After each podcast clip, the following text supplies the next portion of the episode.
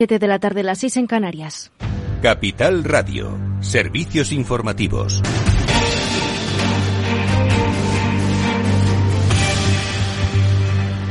Buenas tardes. Tensión en el Poder Judicial. El presidente del Consejo General del Poder Judicial y del Tribunal Supremo, Carlos Lesmes, ha dado un golpe sobre la mesa y ha amenazado con dimitir si el presidente del Gobierno, Pedro Sánchez, y el líder del Partido Popular, Alberto Núñez Feijó, no desbloquean la renovación del Poder Judicial o bien la devolución de sus competencias mediante acuerdo político, puesto que lleva en funciones casi cuatro años. En este sentido, les ha pedido dejar de lado los intereses partidistas y les exige una reunión urgente para renovar el Consejo sin condiciones mediante la ley actual, en una referencia velada al Partido Popular. Lamentablemente, el escenario político de estos últimos años, como antes señalaba, estaba, está debilitando y erosionando las principales instituciones de la justicia española.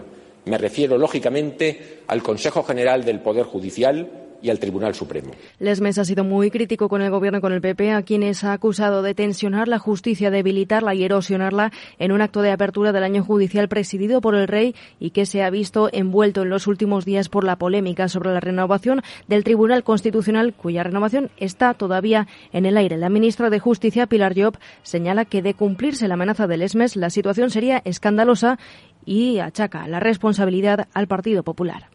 Esa situación sería absolutamente escandalosa y se debería exclusivamente a la responsabilidad del Partido Popular, que provocaría que el presidente Lesmes, ubicado en una posición institucional de responsabilidad institucional, al ver que no hay otra solución, adoptaría esa decisión que es exclusivamente personal y que, por otra parte, la ley orgánica del Poder Judicial permite, porque prevé expresamente la renuncia de los vocales del Consejo. Pero esperemos que esto no tenga que suceder. Y en la página de Internacional a 48 horas de la reunión de los ministros de Energía de la Unión Europea en Bruselas para esbozar una salida a la crisis energética que azota Europa, la presidenta de la Comisión Europea, Ursula von der Leyen, propone que los gobiernos obliguen a reducir el consumo de electricidad en horas punta, límites a los beneficios también, ayudas a las familias y empresas y poner un tope al precio del gas que llega de Rusia, obviando al mismo tiempo las amenazas de Putin sobre este extremo.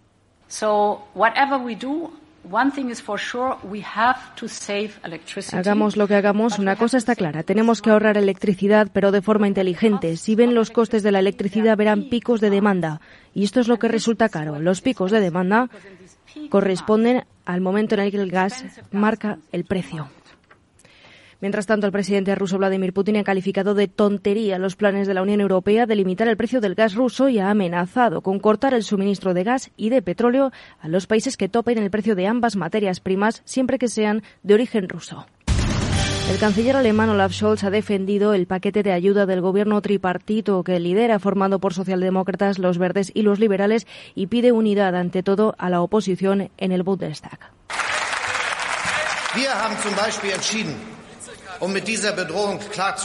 Para hacer frente a esta amenaza hemos decidido construir terminales de gas natural licuado en las costas del norte de Alemania para construir los gasoductos que son necesarios para hacerlo posible, para que podamos importar gas a Alemania independientemente de Rusia. Hemos ampliado las capacidades de los Países Bajos, de Bélgica, ahora de Francia, porque hemos pensado y preparado al país para un problema del que ni siquiera se habló eh, en el pasado por parte de la oposición. Es la crítica que lanza Olaf Scholz a la CDU y novedades en el caso de los papeles del expresidente de Estados Unidos, Donald Trump.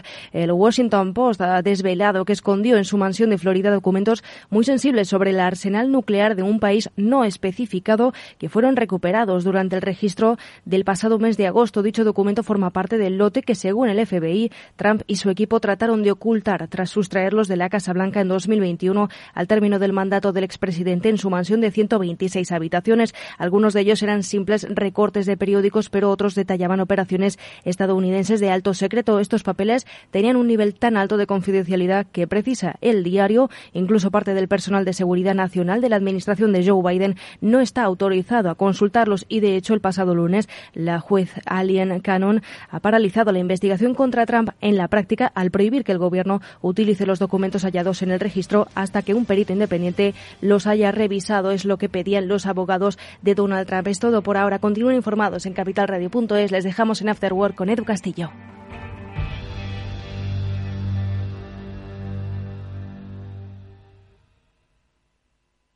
¿Te interesa la bolsa? Compra y vende acciones o ETFs con 0 euros de comisión hasta 100.000 euros al mes con XTB. Vente al broker mejor valorado por sus más de 450.000 clientes según Investment Trends y al mejor broker para operar según Rankia. xtb.es. Riesgo 6 de 6. Este número es indicativo del riesgo del producto siendo un indicativo del menor riesgo y 6 del mayor riesgo. Posiciona tu empresa por encima de la competencia con el certificado CIEGE a la gestión excelente, desarrollado por Informa y el economista.es. La acreditación que impulsa las mejoras en solvencia, reputación, RSC, innovación y rentabilidad que tu empresa necesita. Busca certificado CIEGE en Google y accede gratis al test de evaluación e infórmate del proceso. Tenga el tamaño que tenga, presume de empresa excelente de la mano de los expertos de Informa y el economista.es.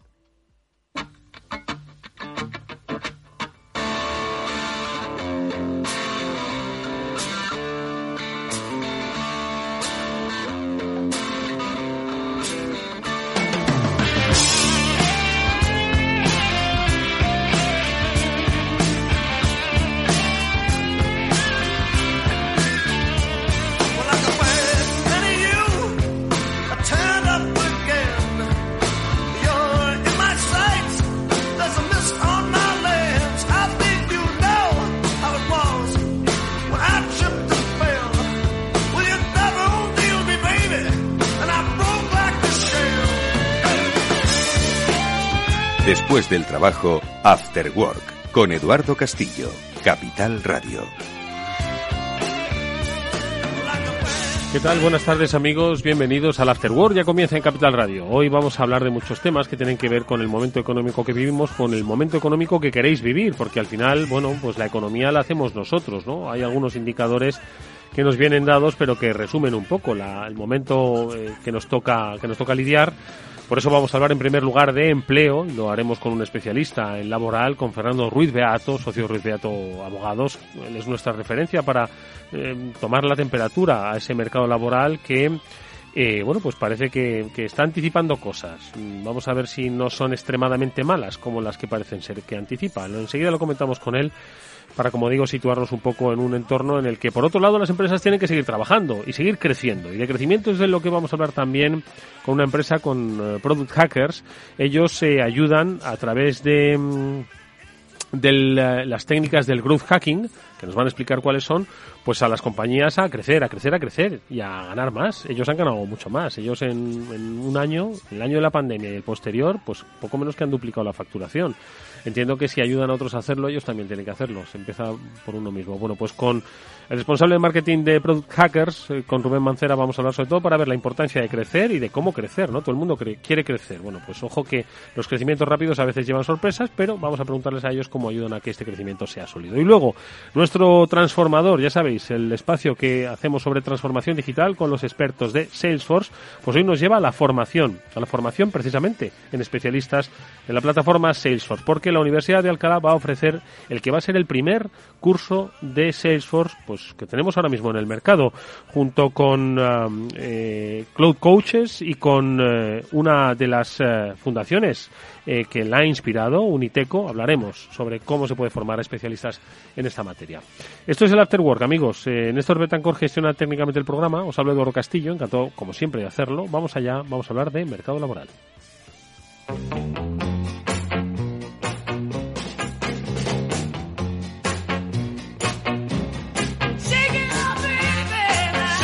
Bueno, hay, no sé, hay como mucha información cruzada eh, y paradójica en sí misma eh, sobre el mercado de trabajo y sobre cómo va a impactar pues en estos tiempos recesivos o pre-recesivos, ¿no?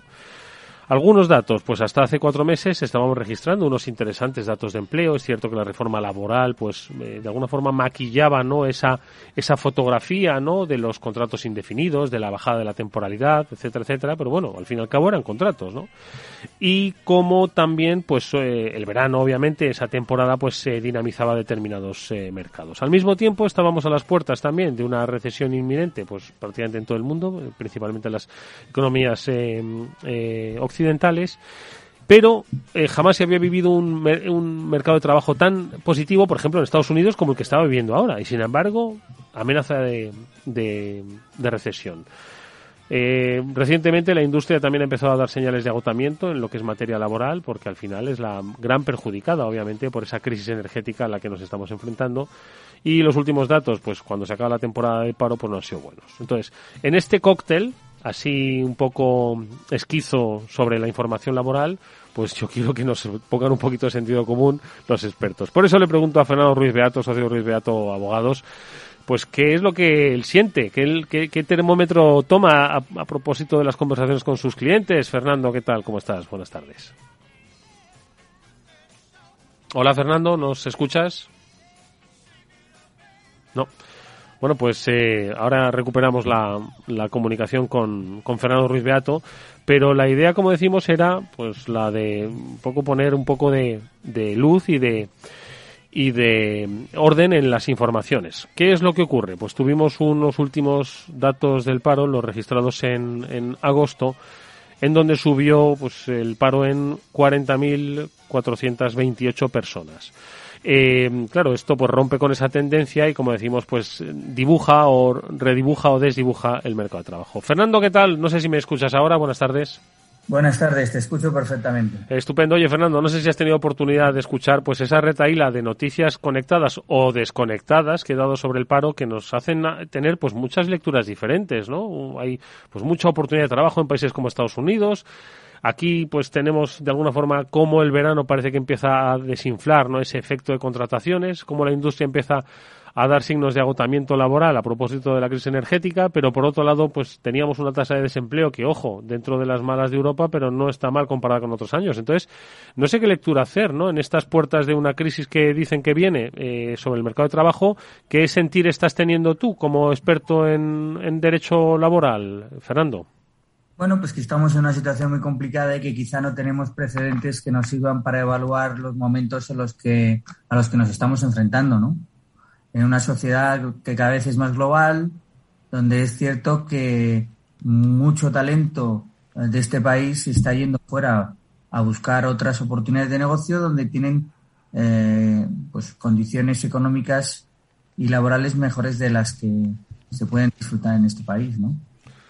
O sea que estamos teniendo, pues, eh, no una gran dimisión, sino una, una gran eh, eh, emisión o emigración del talento, ¿no? De todas formas. Sí, porque, mira, yo cada vez veo más complicado para las empresas encontrar talento y encontrar buenos trabajadores. Cada vez resulta más complicado el, el tener esos compañeros de viaje que las empresas necesitan para, ya, pero, pero eso, eso entonces significa que, que el, lo que está emitiendo pues eh, el mercado de trabajo, las ofertas que emite el mercado de trabajo, no responden a la realidad económica o las necesidades económicas de la, de la empresa y de la economía española, ¿no? Entonces, ¿el mm, fallo dónde está? ¿En la formación? ¿En la cualificación? Mm, el, fallo, eh, primero, está en, en, en, una legislación que, a mi modo de entender, no acompaña eh, y que no aúna las necesidades eh, que tienen tanto los empresarios como los trabajadores. Y en segundo lugar, y ya lo hemos comentado esto en anteriores ocasiones, yo em, siempre ha habido discrepancias entre la visión empresarial y la visión del trabajador, pero nunca había visto eh, las necesidades vitales de unos y otros tan distanciadas como a día de hoy. Mm. Es decir, el, el, trabajo que busca el, el, trabajador, las condiciones, el cómo prestar sus servicios, eh, está muy lejano de cómo el, empresario eh, eh, puede dárselo y más en una situación donde muchos de ellos sobreviven. Y, claro, al final, si el trabajador no se encuentra atendido, cuidado y tiene las expectativas cubiertas, pues evidentemente busca afuera y se va. Y hoy en día no importa esa movilidad. ¿Cuál es esa, esa idea que tiene o esa reivindicación por parte del trabajador? Es decir, ¿qué es lo que quiere, qué es lo que pide y no encuentra? Pues mira, ahora mismo el trabajador eh, ansía disfrutar del teletrabajo, cosa que cada vez las empresas están revirtiendo más esta figura, porque no es lo mismo teletrabajar y no es lo mismo el teletrabajo a la carta o el abuso que se ha hecho del teletrabajo con las necesidades del día a día de las empresas. Evidentemente, eh, los trabajadores buscan flexibilidad, evidentemente el coste de la vida ha subido muchísimo, con lo cual los trabajadores evidentemente abogan por el teletrabajo porque es una manera de aumentar sus ingresos de forma encubierta, es decir, no tengo que gastarme dinero en desplazamientos, no tengo que gastar dinero en manutención. Los trabajadores demandan cada vez ser gestores y dueños de su tiempo. No, yo me organizo mi trabajo y esto tiene que ser compatible no solo con mi vida familiar como padre, madre, sino con mi vida personal, con mis intereses vitales, con lo que yo quiero hacer en esta vida. Y al final, cada una de las partes acaba haciendo una carta a los reyes, que eso es muy difícil conjugar, y al final que haya una convivencia adecuada y necesaria, porque yo siempre he dicho que las empresas no son nadie sin los empleados y los empleados no son nadie sin los empresarios. Oye, Fernando, y en esta, en este escenario en el que ya se empiezan a ver, bueno, pues algunas, eh, algunos impactos en, en, la masa de trabajo, especialmente el sector industrial, ¿no? Eh, derivado de, pues, esa alteración de la actividad eh, que a su vez está provocada por la, por las tensiones en los mercados energéticos. Eh, cuando se traslade, que se trasladará inevitablemente al resto de, economías y al resto de actividades y servicios, eh, con esta nueva eh, legislación laboral en la que pues siempre lo que se hace es dificultar más el, despido. ¿Cómo se va a gestionar pues un ajuste de empleo el que suelen traer normalmente las crisis económicas? Bueno, yo creo que, que la figura del ERTE, que era anterior a la pandemia y que todo el mundo descubrió durante la pandemia, pues evidentemente ha venido para quedarse. Y es una apuesta um, que este gobierno ha hecho eh, como herramienta para mantener eh, los puestos de trabajo. Con lo cual, posiblemente en este trimestre volveremos a ver cómo aumentan eh, los ERTES, sobre todo en sectores muy determinados, donde no solo hay crisis, sino hay falta de materias primas o el aumento de los precios hace que prácticamente sea inviable sacar la actividad o que la gente, evidentemente, a esos costes demore su, su, encargo, ¿no? Oye, ¿estás recibiendo algún tipo de consulta específica que creas que está marcando un poco la tendencia en las empresas? Bueno, yo lo que veo es eh, que eh, seguimos sin solucionar el tema de los contratos temporales, se hacen contratos indefinidos, pero con una duración temporal muy limitada. Evidentemente las empresas eh, se están volviendo conservadores, están empezando a eliminar aquel personal, digamos, que no es necesario, vital, eh, para su actividad, porque todo el mundo está mm, con miedo o a la expectativa de que todos estos anuncios o mensajes pesimistas que se nos han eh, anunciado todo, durante todo este verano, pues eh, ver en qué se concretan y hasta qué punto, ¿no? O sea, el que te salgan determinados ministros de este gobierno y te dicen que vamos a tener eh, uno de los inviernos más duros eh, vividos por este país desde el punto de vista económico, pues, pues es un mensaje que evidentemente genera mucha intranquilidad. Bueno, pues es una, tú en cualquier caso, ¿qué previsión tienes? Es decir, de alguna forma, lo, como decíamos al principio, ¿no? Los mensajes pues no son, no son muy optimistas, ¿no? Ya vienen los mensajes un poco eh, premonitorios sobre las circunstancias malas ¿no? que vamos a encarar. Eh, ¿Tu juicio no es bueno eh, quizás lanzar estos, no, mi, mi, juicio, mi juicio es que yo creo que ya los empresarios llevan mucho tiempo viviendo situaciones muy complicadas, con lo cual yo creo que ya, y me incluyo en este caso, tenemos asumidos que tenemos que convivir con esta situación eh, halagüeña, pesimista, negativa, eh, de falta de ilusión, pero al mismo tiempo eh, hay que caminar, hay que seguir adelante, hay que sacar un negocio eh, para adelante, hay que cuidar a esos trabajadores que hacen viable y posible tu empresa y por lo cual hay que seguir trabajando cada día y luchar. No te queda otra, intentar un poco alejarte de ese discurso eh, apocalíptico, ¿no? Porque, porque yo creo que, que, tenemos un, un, mundo y una vida maravillosa por explorar y por vivir y que a veces pues, pues, pues nos falta un poco de acompañamiento en muchos sentidos, ¿no? Y sobre todo que, que, que no sigan poniendo cargas burocráticas. Y hay una que no hemos comentado, y si me permites te lo voy a sacar. ¿Cuál? ¿Qué va a pasar con el, las empleadas de hogar? Cierto, es un, un, tema interesantísimo.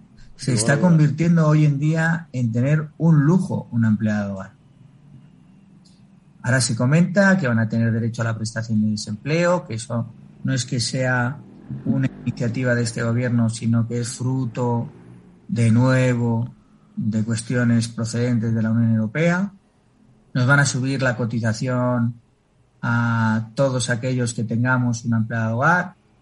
Se va a hacer responsable al empleador de hogar, incluso de aquellas trabajadoras que no tenían 60 horas de trabajo contratadas. Todas estas eh, cargas, costes, eh, que posiblemente sean necesarios. ¿eh? Yo no estoy diciendo que, que, que, que esté en contra de, hmm. de medidas. De nuevo incrementa costes. Y claro, va a llegar un momento en que todo esto, si no va acompañado de otras cosas, va a hacer que posiblemente vuelva a descender, como ya descendió, el número de empleadas de hogar de alta en la seguridad social. Mm. Y volvamos a la economía sumergida. Entonces, claro, o sea, el problema es que hay que buscar un equilibrio y ese equilibrio no lo tenemos. Ni con las empleadas de hogar, ni con el mundo laboral, porque las empleadas de hogar también te han eliminado la facultad que tenías antes de desistir del contrato. Mm. se equipara también el despido, ¿no? Entonces, bueno, son, son mm, cada vez mm, como más derechos. Eh, no se habla nunca de los deberes que todo ciudadano tiene, no ya desde el punto de vista laboral, sino en otros ámbitos. Y, y, que generan, como dices, desequilibrios. De, de, alguna manera hay que sostenerlo. y, mucha gente se pregunta cómo se sostiene todo esto, ¿no? Pues tomamos nota. Fernando, gracias por haber, estar, eh, haber estado con nosotros estos minutos, habernos dado alguna reflexión que sumamos a las muchas que se manejan en torno a los eh, entornos laborales, ahora complejos sin lugar a dudas. Fernando Ruiz Beato, socio Ruiz Beato Abogados. Gracias, Fernando. Cuídate, hasta muy pronto. Muchas gracias a ti. Un abrazo fuerte. Bueno, pues como decíamos también al principio, eh, las empresas, bueno, decrecen, lamentablemente, y siempre que decrecen lo hacen pues, por la vía del empleo, pero también crecen, lo hacen también por la vía del empleo y por la vía de los ingresos. Y esto es a lo que ayuda a nuestra siguiente empresa invitada, Product Hackers. Rubén Mancera es su responsable de marketing, ellos ayudan a grandes compañías a crecer. ¿Quién no quiere crecer? Y, ¿O por qué uno quiere crecer y cómo crecer? Rubén, ¿qué tal? Muy buenas tardes. Hola, buenas tardes, ¿qué tal? Bueno, vamos a situar lo del crecimiento, ¿vale? Lo digo porque siempre se ha dicho de las empresas españolas que son tan pymes, tan pymes y hay tantas, que lo que necesitan era coger tamaño, ¿no? Crecer, crecer en su negocio, ¿no? Y oye, todo el mundo quiere crecer, hay quien no sabe cómo hacerlo y hay quien ve las oportunidades. Y hay quien las ha visto a través de ese escenario digital, ¿no? Y es eh, ahí donde vosotros os habéis posicionado. Cuéntanos, eh, háblanos del crecimiento, ¿por qué es tan necesario? ¿Quién quiere crecer? ¿Quién, ¿Quién no crece es porque no quiere? No, no es así. Bueno, eh, realmente vivimos un escenario complejo y en el mundo digital, eh, bueno, dentro de lo que cabe, se ha abierto un abanico que es la aplicación del método científico que se usa para cuando vas al médico realmente, eh, que te hacen un, un análisis, una observación, luego un análisis para ver, pues bueno, pues por qué, por qué te pueden doler las cosas. Mm. se hacen unos test, unas pruebas para intentar arreglar esto eh, ese dolor y luego al final pues se validan esa hipótesis y tienes el tratamiento, ¿no? Que te funciona y te curas, ¿no? Pues ese método científico es, que se, es el que se aplica con la metodología Growth que ayuda a las empresas a crecer. Lo que se ha hecho ahora es profesionalizar ese crecimiento en un, en un marco pues un poco ya estandarizado y que, y que funciona, ¿no? Oye, ¿por dónde crecen las empresas? ¿Por dónde pueden crecer las empresas? ¿Por la vía de las ventas? ¿Por la vía de... principalmente, digo, ¿no? Realmente eh, eh, eh, no es un solo punto en el que puedan crecer, porque cada impacto que un cliente tiene con la empresa se dibuja en un, en un, viaje del comprador, ¿no? Desde que entra a una web hasta que, por ejemplo, en una tienda online, busca en las categorías, encuentra su producto, visita la ficha de producto, lo sube al carrito, inicia el pago, deja sus datos, termina el pago, incluso después se pueden generar más impactos. En cada uno de esos impactos se pueden aplicar mejoras que te hagan un, incremento exponencial. Eh, y al final, pues bueno, eh, vas juntando mejoras en cada uno de esos impactos y al final el crecimiento, si te va dando cada uno, imagínate, un 2, un 3% más, pues al final juntas con un crecimiento grande, ¿no? Sí, sí, no es solo es ir viendo en los puntos, ¿no? De todo ese proceso del... claro, puede ser la adquisición de tráfico, puede ser la conversión a cliente, puede ser eh, la recurrencia, que vengan más veces a tu, a tu web, eh, pueden ser muchas cosas las que aplicamos el crecimiento. Depende un poco de, esa priorización o esa necesidad que tiene cada negocio, pues eh, definir un poco dónde va a tener más impacto, ¿no? Mm. Y eso es porque no, no nos, o sea, porque infrautilizamos las herramientas que tenemos, las estamos usando mal. Digo, las herramientas que nos conectan con ese cliente desde que le decimos hola hasta que le decimos gracias por haber comprado, ¿no? Entonces, en todo ese proceso, ¿qué pasa? ¿Que no lo sabemos utilizar bien o que este mundo digital es tan cambiante que todo evoluciona tan rápido que aunque hagamos una cosa que creemos que está bien, mañana puede necesitar otra cosa o cómo?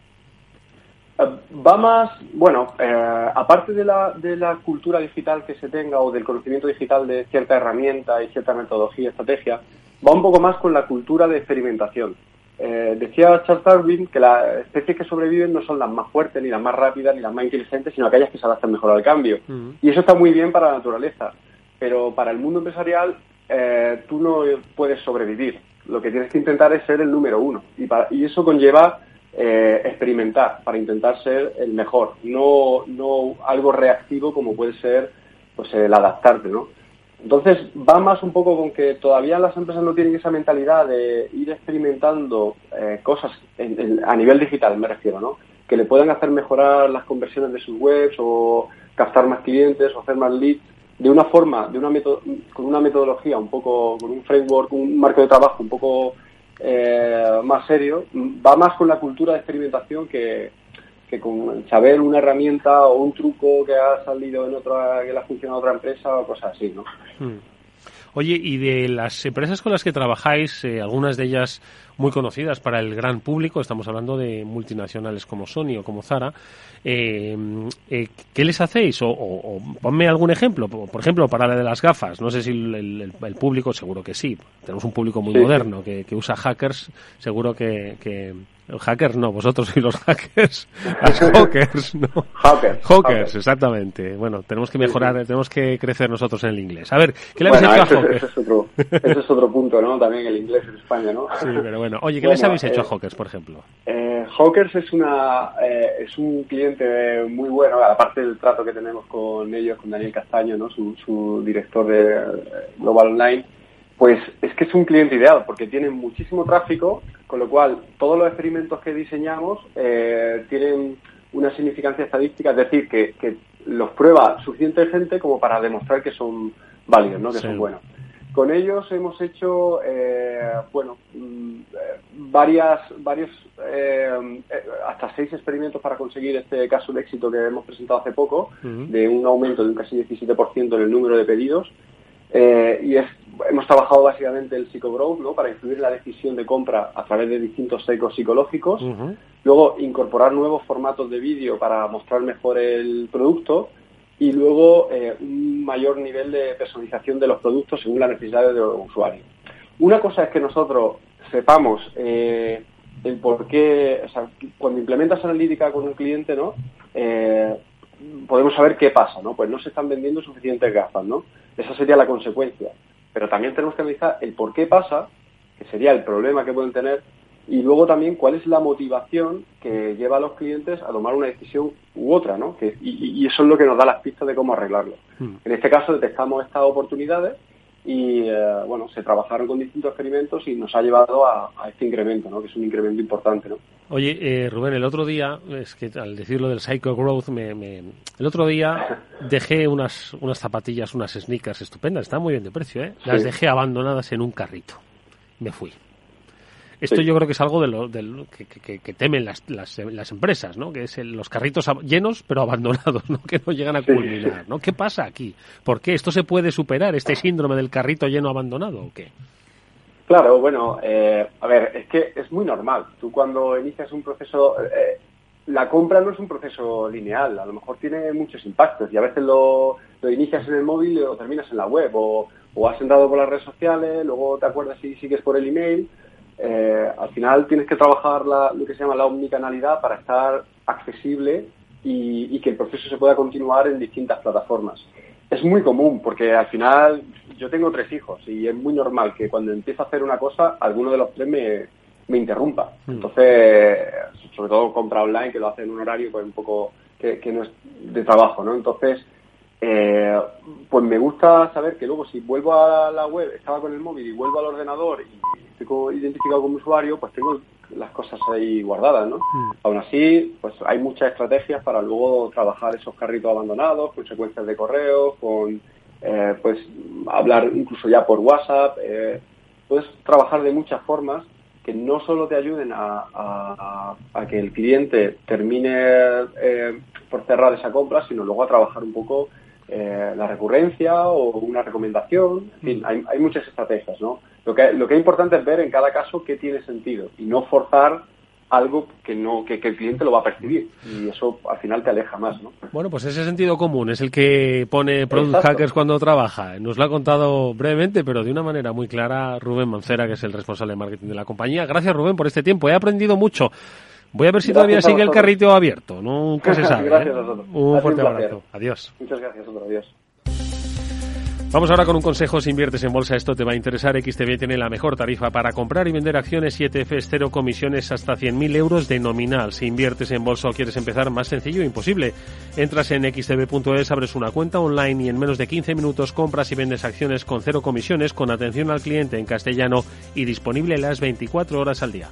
¿A qué estás esperando? Ya son más de 450.000 clientes los que confían en xtb.es. Riesgo 6 de 6. Este número es indicativo del riesgo del producto, siendo uno indicativo del menor riesgo y 6 del mayor riesgo.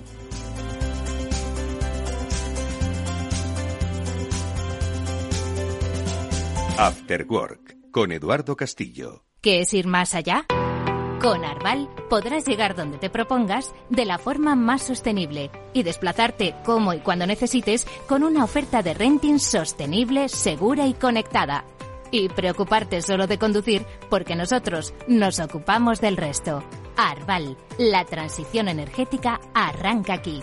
Más información en arval.es. Los viernes en Capital Radio te proponemos descubrir y comprender las estrategias de empresas con éxito que servirán de inspiración y ejemplo para la tuya. Escucha Metaempresas, un programa presentado por Andrés Arenas con la presencia y los consejos de expertos en distintas áreas y profesores de reconocida trayectoria. Todos los viernes a las siete y media de la tarde, Metaempresas, Capital Radio. Eduardo Castillo en Capital Radio, After Work. A continuación, El Transformador, de la mano de Salesforce.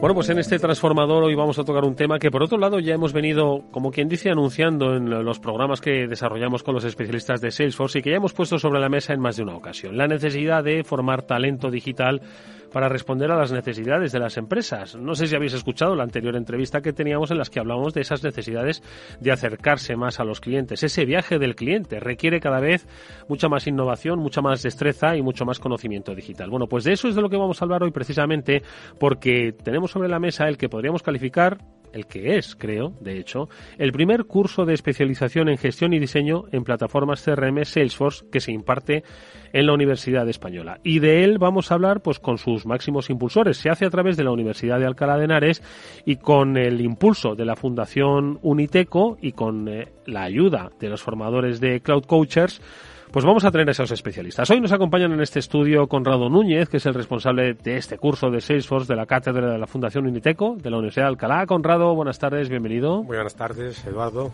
Buenas tardes, Fernando. Fernando Andrés, ya nos ha dado Conrado el paso, es el CEO de Cloud Coachers. Fernando, buenas tardes igualmente, bienvenido. Buenas tardes y gracias por invitarme. Oye, ¿qué os parece si situamos, antes de conocer un poco más en detalle lo que es eh, este curso, ¿no? Y cómo se ha impulsado desde la fundación, cómo vais a dar las clases, pues lo que decía yo al principio, ¿no? El escenario en el que nos vamos a desenvolver. Hay una necesidad ahora mismo, lo hemos comentado aquí, que no sé, no, hay demasiada demanda y, y muy poca oferta, ¿no? Entonces, eh, ¿Cuál es un poco el escenario al que nos enfrentamos? Venga, empezamos por ti, Conrado. Pues eh, eh, actualmente, digamos, dentro de nuestra experiencia, lo que hemos visto es que una de las principales posiciones de, para las profesiones de futuro está todo el tema del desarrollador de, todo el tema de desarrollador. Y el. ¿Qué más nos podemos encontrar, Fernando? Bueno, pues lo que tenemos es una alta demanda, como, como comentabas en la introducción. Eh, en el mundo de la tecnología hay mucha demanda y, eh, poca oferta en muchas ocasiones, pero además en el caso de Salesforce eh, eso ocurre especialmente y dentro del mundo Salesforce ocurre especialmente también con algunos perfiles como puede ser el perfil del desarrollador que es justamente el que tratamos de construir con este programa que este curso ¿no? bueno pues oye pues vamos a hablar ahora pormenorizadamente del curso pero lo primero sus impulsores ¿no? la Universidad de Alcalá pues todo el mundo la conoce ahora vamos a conocer cuál es el rol ¿no? que desarrolla la Universidad de Alcalá pero la Fundación Uniteco y Cloud Coachers Fundación Uniteco Conrado ¿quién es? la Fundación Uniteco digamos eh, los patrocinadores los patronos es la familia Núñez. teníamos la, inquietud desde hace muchos años de poder eh, devolver a la sociedad parte de lo que nos había devolvido dentro de la, esfera profesional y decidimos apostar por mm, devolverlo a través de la formación especializada en todo lo que fuera nuestro conocimiento dentro de nuestros colaboradores y empresas. Em, Cloud Coachers. Somos una empresa, como nuestro propio nombre indica, somos una compañía eh, orientada a la, formación. Eh, fundamentalmente formación en Salesforce. Nacimos hace unos seis años y medio aproximadamente, precisamente con este objetivo, ¿no? de a través de la formación tratar de inyectar en el mercado nuevos recursos en tecnología y en especial en Salesforce. Oye, ¿y el, papel que juega la Universidad de, Alcalá cuál es, Conrado?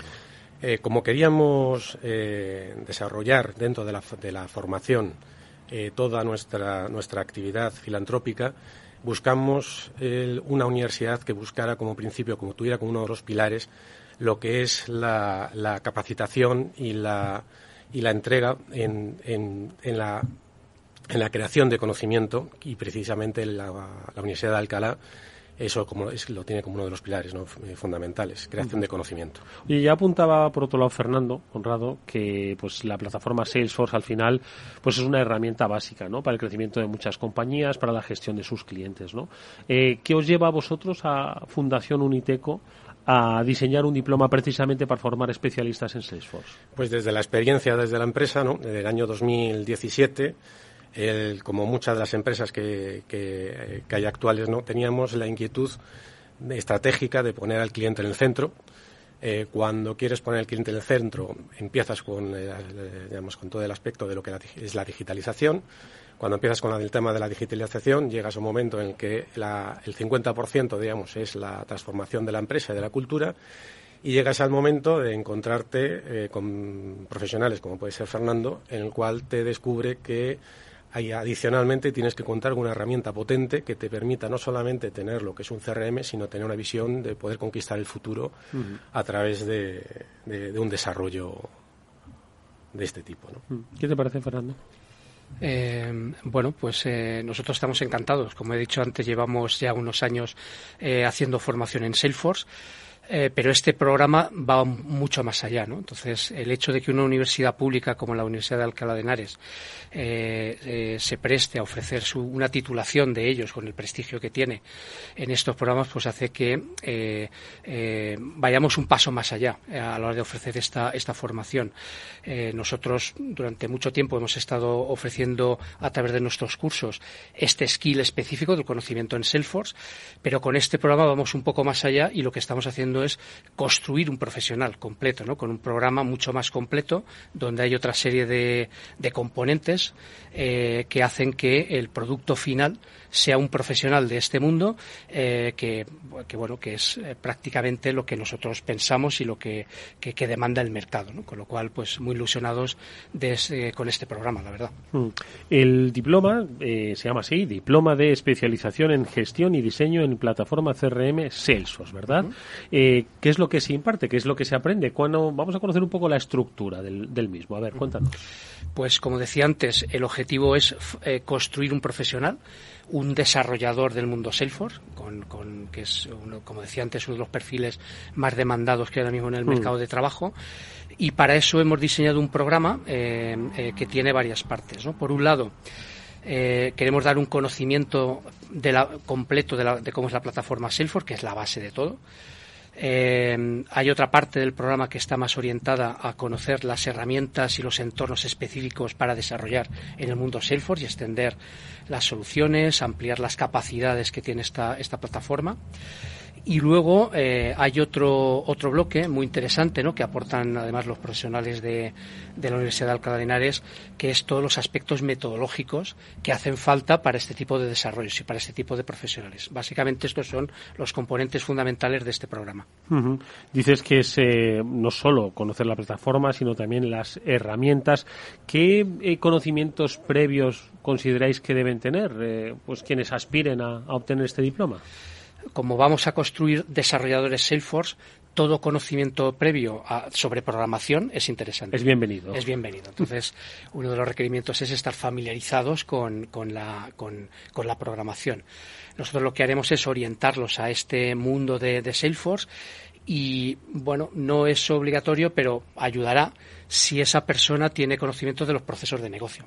Salesforce está orientado a soportar procesos de negocio en las empresas en la medida que quien venga conozca cómo son los procesos comerciales en una empresa, sepa lo que es la venta, la venta a través de un canal, conozca los procesos de marketing, pues entenderá mucho mejor cómo aplicar eh, eh, los desarrollos que va a hacer al producto final que, tiene que conseguir. Entonces, bueno, pues fundamentalmente ser un desarrollador en eh, lenguajes orientados a objetos como Java y muy bienvenido conocer los procesos de negocio, estar familiarizados con procesos de negocio. Ahora vemos esos perfiles específicos porque es un diploma para reciclarse, es un diploma para encontrar mejores oportunidades profesionales, es un diploma para gente que ya ha tenido experiencia en eh, quizás otros entornos empresariales. ¿Cómo lo veis? Yo creo que puede aplicar a ambos perfiles. De hecho, nosotros cuando hemos concebido el programa eh, pensamos que puede aplicar y, y, puede tener sabores diferentes para gente que se incorpora al mercado del trabajo, que son gente que ha hecho una carrera técnica que sale de una universidad. O sea, recién egresados podría ser. Exacto, eso es. Pues eh, puede ser una forma de iniciarse en un mundo con mucho futuro, donde hay carreras profesionales largas, eh, bien pagadas, bien remuneradas. Entonces puede ser una posibilidad pero también puede, eh, puede eh, orientarse a reciclar eh, personas que a lo mejor pues han encontrado que han entrado en un, eh, en un callejón sin salida en su carrera profesional o que simplemente quieren mejorar sus condiciones. Como decía antes, eh, estas posiciones, los desarrolladores de Salesforce son posiciones muy bien remuneradas y muchas veces puede suponer para alguien que ya tiene experiencia dar un salto importante en, en el tipo de trabajo que hace y el tipo de ingresos que puede tener. Mm. Estaba pensando un poco en lo que decía Conrado antes, ¿no? Sobre qué les impulsa, ¿no? A, a de alguna forma crear este diploma Salesforce es la propia experiencia empresarial, ¿no? Lo que hace ver pues la importancia y la necesidad. Entiendo que claro, hay que tener primero una empresa tiene que tener cierta sensibilidad para entender ¿no? el papel que juega en este caso la tecnología o la tecnología Salesforce ¿no? y luego la necesidad incluso me atrevo a decir Conrado de animar a tus propios eh, trabajadores a formarte en esa disciplina para integrarlos dentro de tu estructura ¿no? Hombre, es fundamental eh, la, la, cultura de empresa en, la, en, todo lo que es la digitalización de la, de la misma. Eh, si no cuentas con tus equipos en los que tengan una iniciativa de, de, transformación en el cambio, si no es tremendamente difícil. O sea, el, en nuestro caso eh, ha sido fundamental tener a todos los equipos al lado, comprender que, había que transformarse, que había que mirar al cliente como, como la unidad central de, del negocio y que la, había que cumplir con la experiencia del cliente y para eso necesitábamos tener una herramienta que nos permitiera centrarlo, tener todo centralizado, tener todo focalizado para que la experiencia del cliente cada vez fuera mejor. Oye, decís que desde la Fundación eh, Uniteco queréis devolver a la sociedad pues lo que está pues os ha otorgado empresarialmente y entre otras es la capacitación y la mejora de la empleabilidad, ¿no? Entonces entiendo que habéis eh, diseñado, ¿no? Eh, un, pormenorizadamente este este curso, este, este diploma, pero también que tenéis una visión muy clara de las oportunidades profesionales que van a encontrar los graduados, ¿verdad? Al terminar. Es así, o sea, según un estudio que hay de, de, de IDC, estamos hablando que en los próximos cinco años hay una empleabilidad de cerca de 100.000 100 puestos de trabajo en los cuales van a poder participar todos los, los alumnos y la gente que se quiera reciclar en esta, en esta herramienta, ¿no? Eh, pues eh, sí, efectivamente, nosotros también lo, lo, vemos. Antes de entrar a la entrevista hablábamos de que eh, encontramos tan interesante el tipo de perfil que vamos a generar con este con este programa que nosotros mismos, ¿no? nuestras empresas, somos potenciales empleadores de las eh, personas que salgan de estos, estos programas, porque desde luego en el caso de la Fundación Uniteco, y que, eh, pero también en el nuestro, a dedicarnos a esto, nosotros también tenemos una actividad de desarrollar proyectos en Salesforce, pues somos los primeros interesados en, en, en estos perfiles. ¿Qué mayor prueba de la empleabilidad de estos perfiles que nosotros mismos estemos interesados en ellos? Desde Cloud Coachers sois los profesores, ¿no? Somos los, sí, el papel... ¿Sois duros o no? No, yo somos exigentes porque bueno queremos que realmente cuando eh, una persona termina una formación como puede ser este este programa esté preparada. Eh, entonces la exigencia siempre tiene que estar ahí. Eh, son programas intensos para que pues pues realmente ese profesional cuando termina esté preparado para poder trabajar. Pero una cosa es ser exigente y otra cosa es ser dura. Por tanto, no somos duros, es solo exigentes. El que, es realmente exigente es la, universidad, de que todos los programas estén realmente diseñados y estén totalmente estructurados para que generen conocimiento y para eso nos pide una serie de requisitos que nos vigila, que, mira de, forma muy detenida para que realmente el alumno eh, termine con una calidad en, lo, en la enseñanza enorme. Es eminentemente práctico, y, además de los profesores, lógicamente, de Cloud Coacher, contamos con, la empresa privada, con altos directivos, para que realmente puedan enfocar otra serie de materias que le van a ser de ayuda y que le van a diferenciar respecto de, las necesidades que pueden tener las empresas en las distintas vertientes. ¿no? Mm, sí, decía Conrado, la, la, la eh, la Universidad de Alcalá, ¿no? Es eh, un valedor exigente, ¿no? De la calidad de los de los eh, de los cursos. Es eh, no es vano la primera universidad de España, una de las primeras donde nació la Universidad Complutense, si no si no me equivoco. La gente dirá, ¿está seguro? Sí, que la gente lo busque. Precisamente la Universidad de Alcalá es la que, como decimos, alberga esta, este curso que tiene una duración de cuánto tiempo.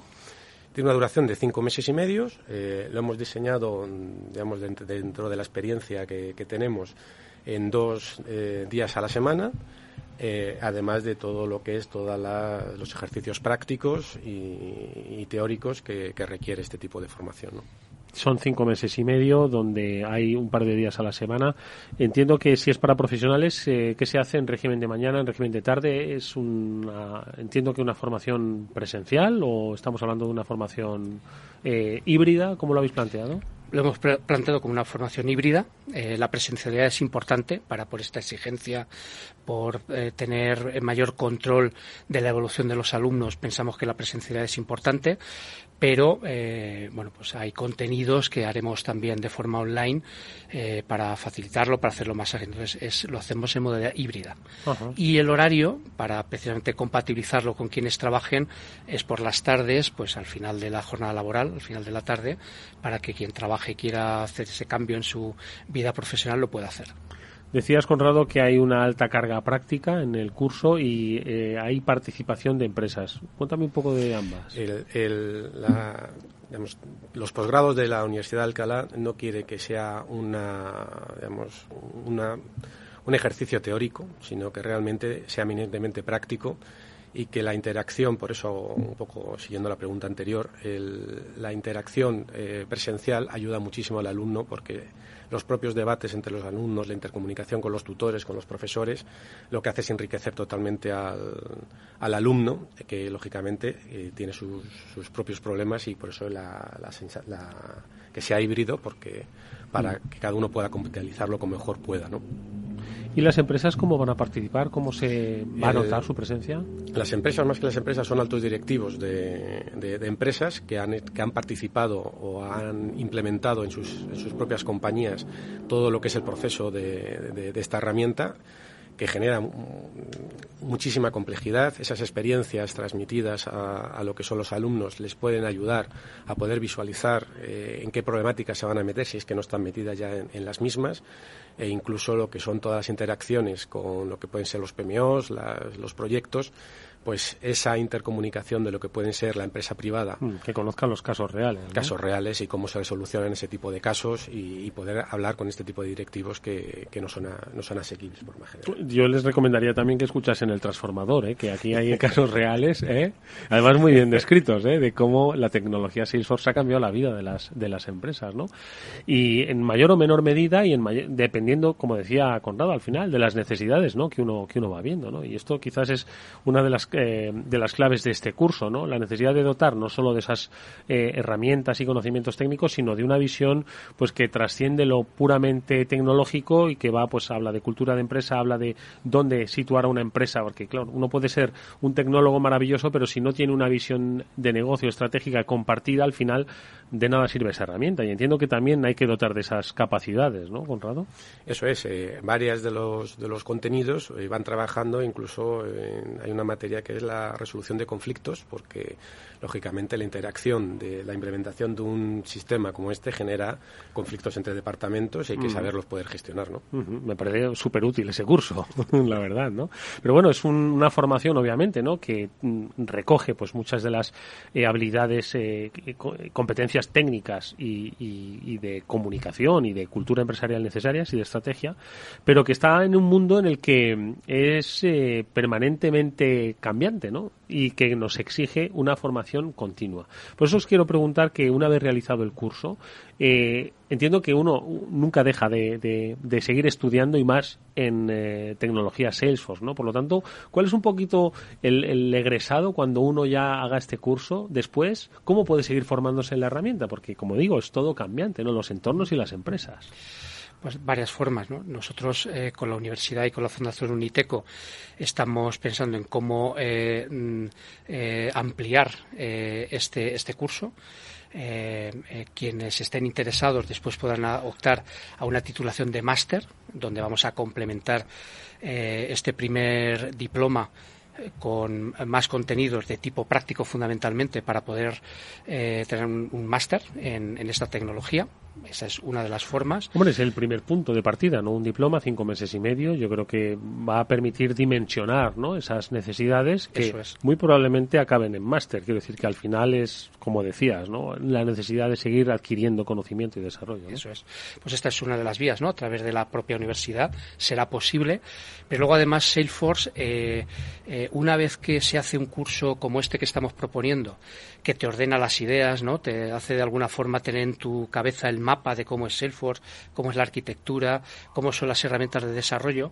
La propia Salesforce tiene herramientas gratuitas, como pues, una herramienta que probablemente la audiencia que esté familiarizada con Salesforce conocerá que es Trailhead, que permite eh, evolucionar de forma gratuita. Salesforce tiene herramientas de este tipo gratuitas para, continuar con esta formación. Para usar esas herramientas, eh, a mi juicio, lo más importante es tener esa, ese esquema de cómo es Salesforce, esa cabeza amueblada en Salesforce para después poder, dentro de todos los contenidos que hay en herramientas como esta, como entre el Trailhead, poderlos explotar adecuadamente, saber cuáles son los contenidos con los que se puede continuar, pero esta es otra forma. Como vemos, eh, una es la propia universidad, pero luego además hay herramientas gratuitas eh, que eh, permitirán que la propia persona por sí mismo pueda seguir aprendiendo. Pues vamos, si os parece, a recordar eh, eh, las coordenadas de este diploma. Estamos hablando que son cinco meses eh, y medio. Vamos por el principio. ¿Cuándo se puede empezar a cursar? ¿Está ya activo para matricularse? ¿Cuándo empieza esa formación? A ver. empieza el 11 de octubre y termina el 16 de marzo. Vale. dentro de ese carácter de, generar conocimiento, tiene una limitación de alumnos de, de 25 por lo tanto, el, todos Plazas limitadas, efectivamente. Porque si no, no se podía alcanzar ese tipo de, de, calidad que, que, nos exige la, la universidad. ¿no? Entonces estamos hablando que comienza en octubre, termina en marzo, son 25 plazas. ¿Qué coste tiene? ¿Lo podemos decir? Eh, 4.500 euros. 4.500 euros. Y profesores de Cloud Coachers, materiales, entiendo que, bueno, pues todo lo que confiere pues esta, esta formación, ¿no? Sí, por supuesto, pues los, manuales, eh, los entornos para las prácticas. Antes Conrado comentaba que es un programa eminentemente práctico, pues todos los entornos con las prácticas, los laboratorios, eh, las simulaciones de proyectos o desarrollos en empresas concretas, ¿no? las simulaciones de proyectos reales, eh, ese es el material en el que nos vamos a apoyar.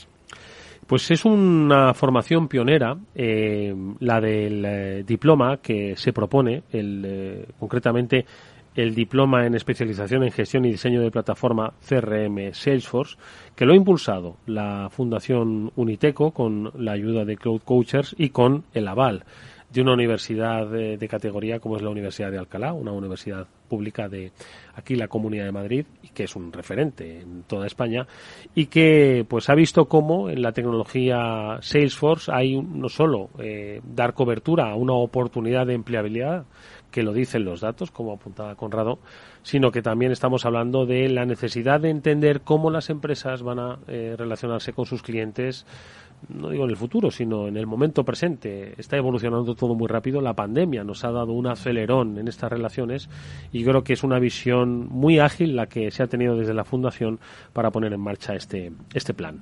¿Lo vas a cursar, Conrado? Yo yo no, ni me atrevo. Con, las, con los requisitos que ha dicho Fernando, ni me atrevo.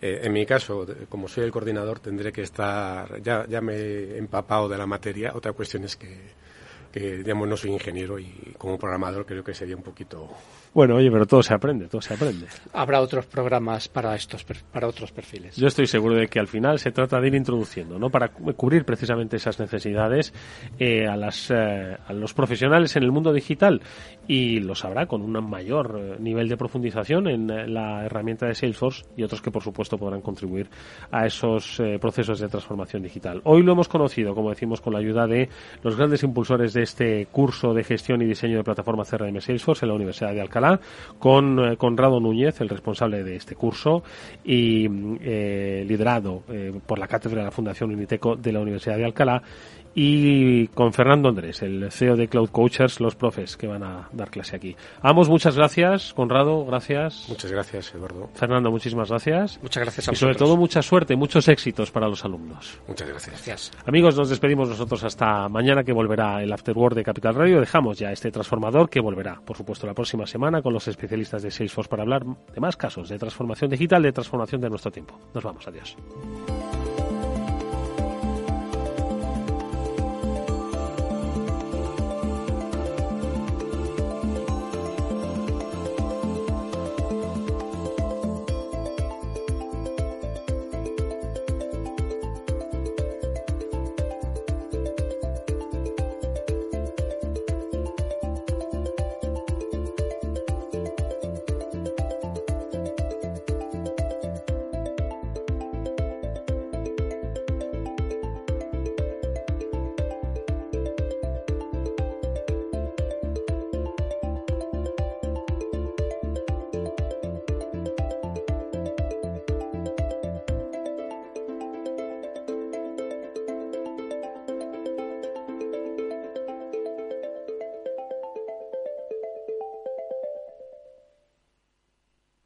Salesforce les ha ofrecido el transformador.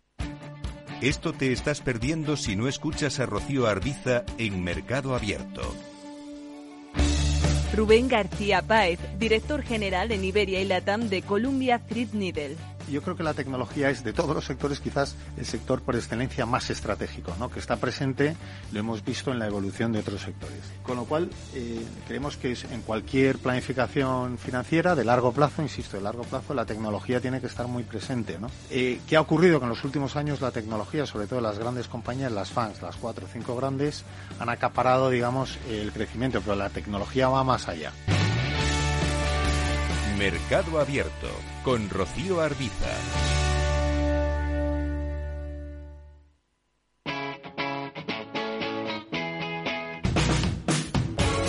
Capital Radio. Despierta la economía.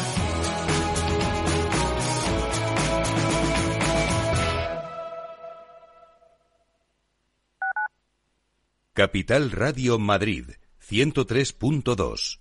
Nueva frecuencia nuevo sonido. ¿Sabías que puedes llegar a una parada de bus antes de que acabe este bloque publicitario? ¿Sabías que en la Comunidad de Madrid casi todos tenemos una parada a menos de 300 metros de casa y que más de la mitad están dotadas con marquesinas? ¿Y sabías que todo esto es por ti? Muévete en transporte público. Consorcio Regional de Transportes, Comunidad de Madrid.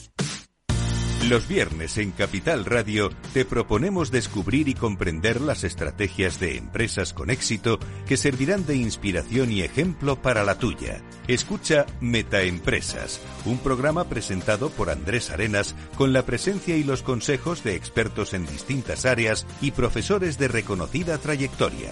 Todos los viernes a las siete y media de la tarde, Metaempresas, Capital Radio. Capital Radio.